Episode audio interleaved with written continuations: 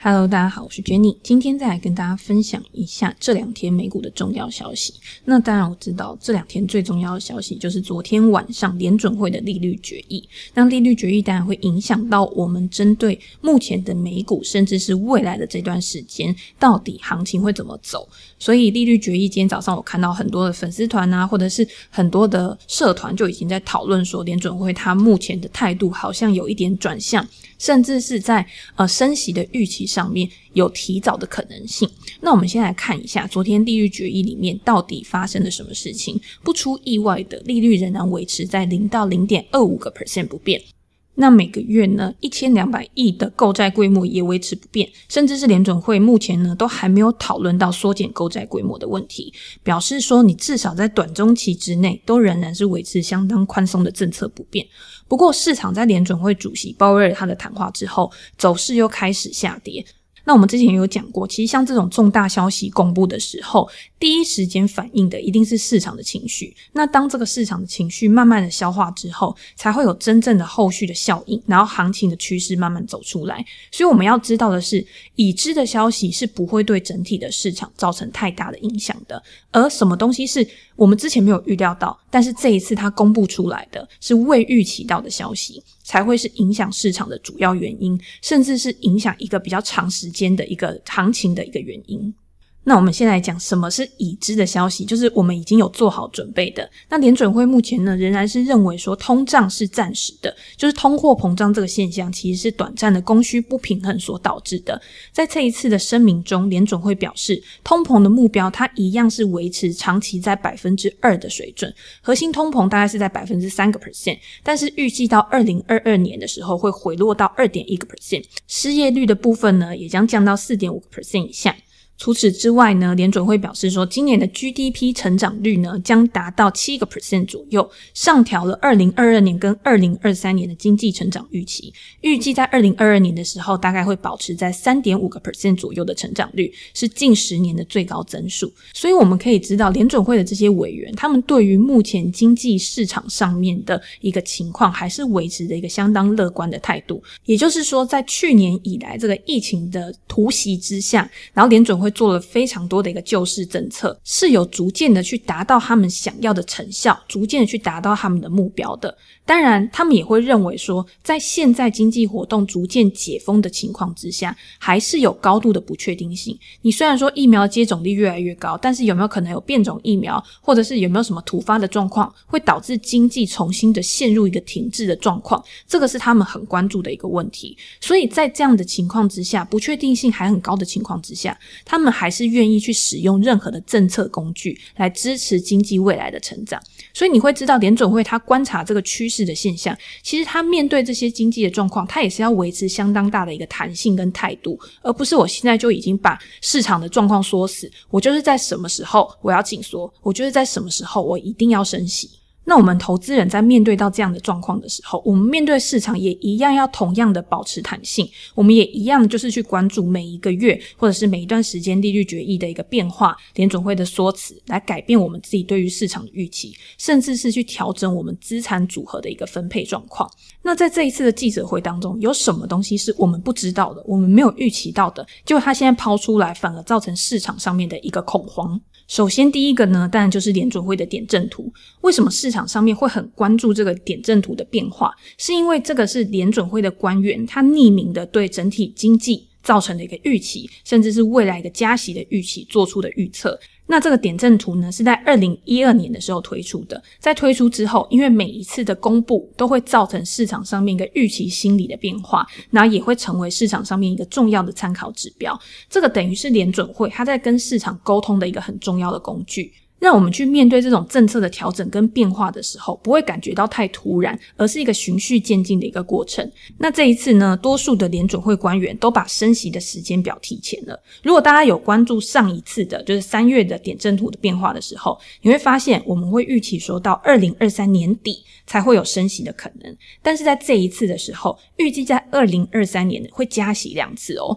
所以大家会觉得，诶，联准会怎么突然好像变得比较鹰派了？他们好像真的对于目前一个通膨的状况、经济的一个发展状况，觉得有可能需要提前去做一个调控，才会有这个态度转向的问题。那在十八名的决策委员当中，有七个人认为在二零二二年的时候就应该要升息。有十三个人认为在二零二三年的时候要升息，而且在这十三个人里面有十一个人认为到时候会升息超过零点五个 percent。那我们都知道一码是零点二五个 percent 嘛，所以你会升到零点五个 percent 以上的话，就表示说它将会升息两次。那这个是不是就跟我们原本预期的状况是有一个落差的？那当然就是造成市场一个不小的冲击。那另外一个我们没有预期到的状况呢，就是联准会它把超额准备金利率 IOER 从零点一个 percent 上调到零点一五个 percent。那另外一个隔夜逆回购利率 ONRRP 从零上调到零点零五个 percent。那这个超额准备金利率跟隔夜逆回购利率是在金融危机之后联准会去创造出来的一个政策工具，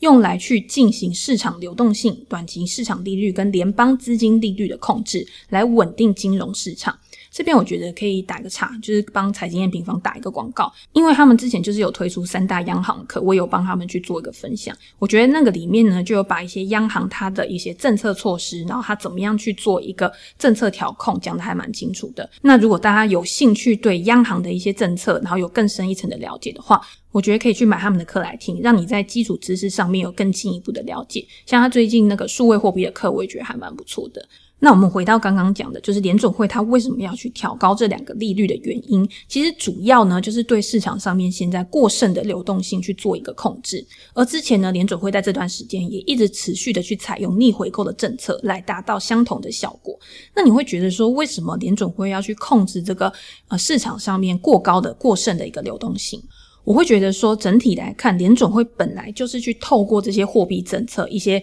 呃不同的措施，去维持经济成长跟稳定物价，采用这种渐进式的政策方式去达成这个目标，而不要造成市场上面过大的一个扰动。那这样子缩减流动性的方式呢，其实你会看到，不只是在美国而已，其实全球呢也目前都有这样的趋势正在发展成型。因为我有看到一个《金融时报》的报道，它就有说，全球的流动性现在其实都是在放缓当中。中五月份全球央行的资产负债表成长了四千八百三十亿美元，这个数字虽然还是很庞大，但是已经是四月份数字的一半，所以表示说全球的央行它其实都是在慢慢的去收减它的流动性，而当流动性放缓这个趋势开始去慢慢的形成的时候，也会影响到市场上面每一个投资人，一开始可能是机构，在慢慢的传导到一般的投资人去做决策的时候，我们对于投资组合的偏好可能就会有不一样。我们可能会开始比较偏好比较低风险的资产，那这些资金呢，可能就慢慢的从一些高风险的资产去流往这些低风险的资产。但是我觉得这个还是一个比较中长期的布局，因为大家就听我常讲嘛，就是我觉得说趋势的的形成通常都不是马上形成的，而是在这种潜移默化、慢慢的去做改变的过程中，资金慢慢的重新去做一个布局，慢慢的从一些高档的。一些资产上面，然后去移往一些目前还处于比较低档、比较合理的水位，可以获取比较更高报酬率的一些资产上面。所以回到短期，因为我自己在做波段操作的时候，我还是比较看短期或中期的一个市场变化。所以我在看完这一次联准会的记者会之后呢，我会觉得这个东西是可以给市场很多想象空间的。你面对当前的市场这么热络的一个情况，甚至是很多缺料的问题、供需不平衡的问题，造成很多资产、原物料或者是呃消费品的一个价格上涨，这个东西联准会它其实是有表达关切。但是他对于这样子的情况，他并没有想要采取很积极的行动去干预这样的状况，除非市场真的未来有一些无法控制的情况发生。我觉得这个也很符合过去很多的情况，就是政府的政策通常他会走在比较后面，他会等到真的他觉得这个问题已经有开始比较严重了，甚至是比较呃难以控制的时候，他才去出手。因为他如果今天太早去进场的话，其实也可能会衍生不一样的问题。那他后面去做进场，他可能比较滞后一点的话，其实我觉得对于市场的这个影响反而是比较可控，而且可能是比较小的。你今天太早去做出一些紧缩的动作或政策，你有可能会抑制了现在正在复苏轨道上面的经济。所以联总会他选择说，我容忍目前这个过热的情况，适度的去容忍它，等待市场的机制去做一个比较好的调节，或许可以让这个市场的一个趋势发展是可以更健康的。那我自己呢，也会觉得目前这个状况，我觉得是还 OK 的，并没有到让我觉得呃非常危险的一个地步。那当然，对于看空的投资人来说，很多人就是在等待崩盘的那一刻，他想要去进场去捞底，或去捡一些比较便宜的股票嘛。他们会认为说，联准会昨天的这个转鹰派的一个态度，对于这个市场有可能会造成一个剧烈的冲击。比如说，昨天的十年期公债指利率在昨天上涨了零点零九个 percent 到一点五八个 percent。那美股的三大指数呢，后来也是收低嘛，收在平盘之下。但是你去看昨天道琼工业指数，它的跌幅是最重的，但是并没有跌超过一个 percent。那在 S M P 五百指数的部分下跌零点五个 percent 左右，纳斯达克指数下跌了零点二四个 percent。所以跌幅并没有到我们想象的那么重。当然，你一天的行情并不能代表说整个市场它的呃情绪反应已经完成了，可能已经要开启下一波的趋势了。但是大家可以观察说，今天或者是明天是四五日嘛。股票市场会怎么样去反映这个消息，然后跟怎么样去做一个新的趋势出来，是继续往上呢，还是它会有一个拉回的一个现象？你再去做出你的投资决策就好了。我觉得，如果今天你是一个空手的投资人的话，你也不会差这一两天，因为老实说，股市这个行情它已经延续一阵子了。你今天如果只是因为在等待联准会这个讯息出来之后，你马上就要去投入市场的话，其实我觉得是有一点太快。但是你手上已经有部位的投资人，你也不需要因为一个因素就马上把你手上的股票清空。这个我们等下会再讲到，就是策略的部分讲得比较详细一点。所以我觉得，像我收到很多私讯啊，或者是一些读者的问题，他们比较担心的问题就是，如果今天美股开盘又呈现一个非常弱势的状况，会不会重演今年二月科技股估值大幅拉回的一个场景？其实我昨天下午的时候就有先在我的 Press Play 的专栏发表一篇文章。那这篇文章呢，当然不是在预测说晚上联准会它会发布什么消息，而是主要在针对摩根大通的 CEO Jamie Dimon，他新发表了一个言论。他说他目前囤了很多现金，然后去等待一个更好的时机，然后去做一个布局。那这两天其实就有很多报道去讨论说，Dimon 为什么会有一个这样的说法。他认为，与其现在你去买进一些公债或者是其他的资产，他宁愿去囤积现金，因为他认为未来这个通膨加温势必会迫使联准会去做一个升息的动作。那他如果现在囤积现金的话，他未来的投资布局会因为利率上扬而受惠。那他还表示说，他目前手上已经有五千亿美元的现金了，会耐心等待机会，对未来利率随着通膨增温而上调做好准备。那你从这一段谈话里面，你就可以知道，其实戴蒙他并不支持联准会的说法，他不认为这个通膨是一个暂时性的，而是认为说，在供应链、原物料飙涨，或者是很多情况导致吃紧的情况，像劳动力它有个短缺的状况嘛，所以现在美国它其实在招聘上面也遇到了很多的困难，在下半年的时候，这个情况有可能是会持续维持的，也因为这样子，有可能会维持继续高通货膨胀的一个情境，迫使联准会。提前的采取紧缩的政策，那你会看到，在这段时间，除了 Dimon 之外，有很多的企业家、经济学家，他也提出了相同的看法。他们会认为说，你一旦让通膨演变到无法控制的局面的时候，其实就会造成经济很大的一个创伤。其中像，呃避险基金经理人 Tutor Jones，他最近也表示说，如果联准会他再不正视通膨的问题的话，他会采取一个更极端的策略，去压住在。靠通膨上升而受惠的资产，包括像加密货币、原物料、黄金。他认为说，他目前想要把他的资金有百分之五配置在黄金上，百分之五配置在比特币上，百分之五的现金，百分之五的大宗商品。那其他八十 percent 的用途，就看联准会他怎么样做行动，他再来做一个配置。所以你会知道，这些大佬们的看法，其实也都是建立在他们对于未来经济的预期上面。那他们对于未来经济的预期，到底是准还是不准？这个都要等待时间来证明，所以你自己也应该要有一套你自己的一个判断逻辑。你要去预估说，你目前想要去持有这些资产的目标是什么？你认为未来的一个经济状况、一个经济趋势的发展，有没有办法去佐证你自己的判断，然后来做出一个比较好的一个投资组合的一个配置？那我会觉得，呃，我对他们的看法都表示尊重，而且会列入参考。但是因为我自己是一个波段的投资人嘛，所以你今天看得太长的时候，后其实。对于你做一个波段交易来说，其实是不会有这么大的帮助。但是如果你今天是一个比较长期的投资人的话，你当然希望你自己在呃买资产的时候是可以买在一个很合适的价格跟合适的水位的。所以以 Diamond 的说法来看，我觉得他考虑到现金在目前趋势未明的情况之下，是一个不错的停泊港。当市场的情绪发生变化，导致行情的波动加大，甚至是呃目前市场对于紧缩的预期增加，导致估值回调的时候，那你有没有资金可以在这个时候去做一个分批布局？你适度的去保留现金，我觉得是 OK 的，因为它让你在之后行情变化的时候，可以更有余裕去做一些灵活的操作。你要想哦，你今天如果是百分之百的资金都已经放在股票市场了。那当估值有拉回的时候，你可能没有多余的现金在投入，你只能等它就是慢慢的再重新恢复到上涨的轨道上。但是你如果现在有一些自己的进出场策略，或者是你保留一些嗯，可能二十到三十个 percent 的现金在手边，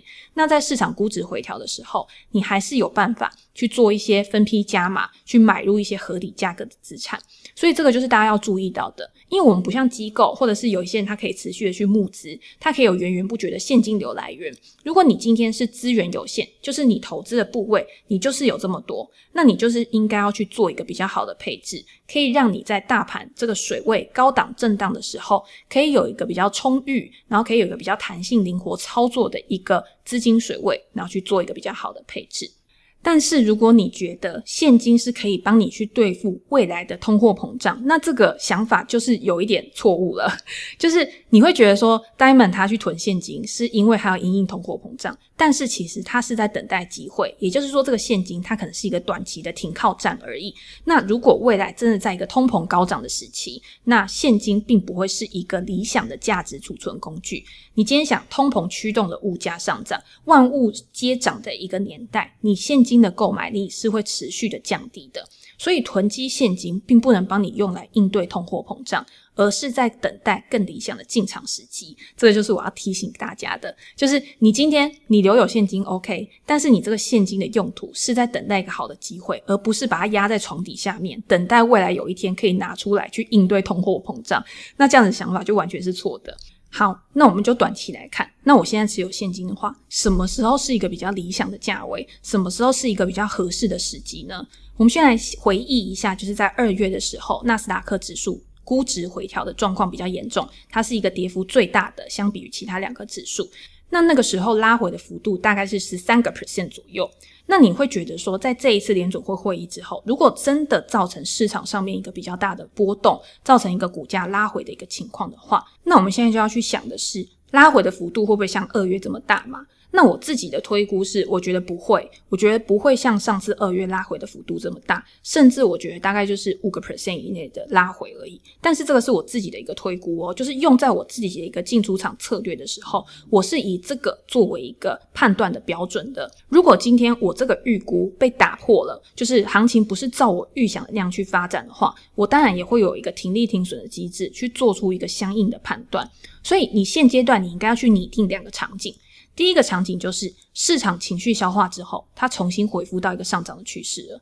第二个场景是，它如果跌破了目前这个股价趋势的一个强势格局之后，它会延伸到多低？就是它会跌到哪里？它下面还有没有一个比较强劲的支撑，可以去让它的跌势趋缓，然后重新再恢复到上涨的轨道上面？只是我自己在现阶段，我认为前面就是市场情绪消化后，重新恢复上涨趋势的一个可能性比较高。那如果大家有兴趣的话，也可以去看我在 PressPlay 的文章，去有解读目前我认为市场上面到底是一个什么样的状况。当然，我会觉得说，你不能只单看联准会他的一个记者会，他公布了利率决议跟他一些看法之后，然后你就去做出你一个整体投资组合的判断。你应该要把最近公布的一些经济数据，也要纳入到你的一个整体的投资组合的一个考量里面，做出一个比较全面性的评估，甚至是你也应该要有一个相应的进出场策略，去决定你的投资水位。那如果相关比较重要的消息，其实我也会在我的 Facebook 上面粉丝团跟大家做一个比较及时的分享。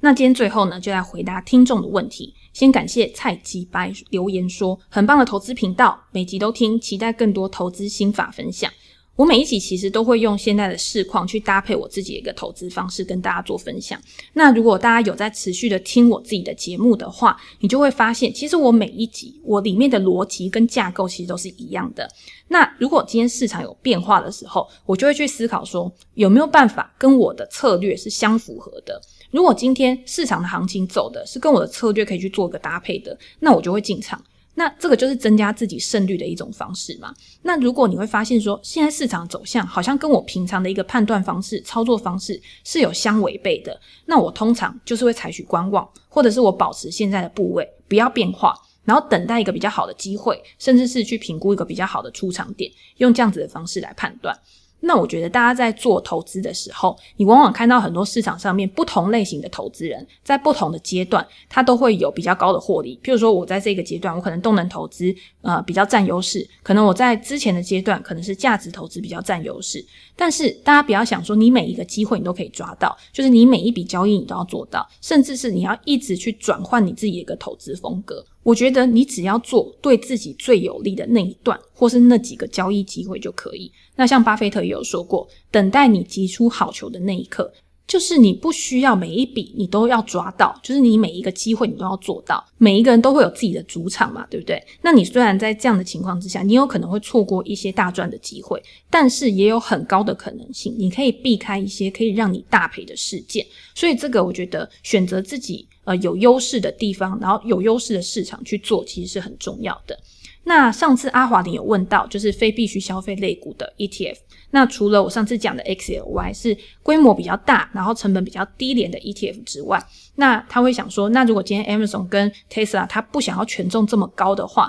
有没有其他相类似的 ETF 可以去做配置？那因为你那个标题有写到 VCR 这一档 ETF 嘛，那它第一持股呢，因为它也是用市值加权来分配它的权重的，所以亚马逊它也达到了二十二点八个 percent 的一个蛮重的一个比例。那如果今天你想要一个更平均分配，然后跟非必需消费类股有关的，那我之前有介绍过一档休闲娱乐业的 ETF PEJ，它的股票代号是 PEJ。这一档 ETF 呢，它其实就是做一个平均加权、平均权重的一个 ETF。那目前的管理资产大概是十六、十七亿美元左右，然后费用率是零点六三个 percent。那因为它是平均权重，所以它在每一个股票上面的一个比重就会比较平均。而且它前几大持股就不是像 Amazon 啊、Tesla 这些，它是像中国百胜、维亚康姆，另外还有麦当劳、迪士尼、星巴克都是它的前几大持股。那每一档持股的占比呢，就会比较平均。那可以提供给大家做一个参考。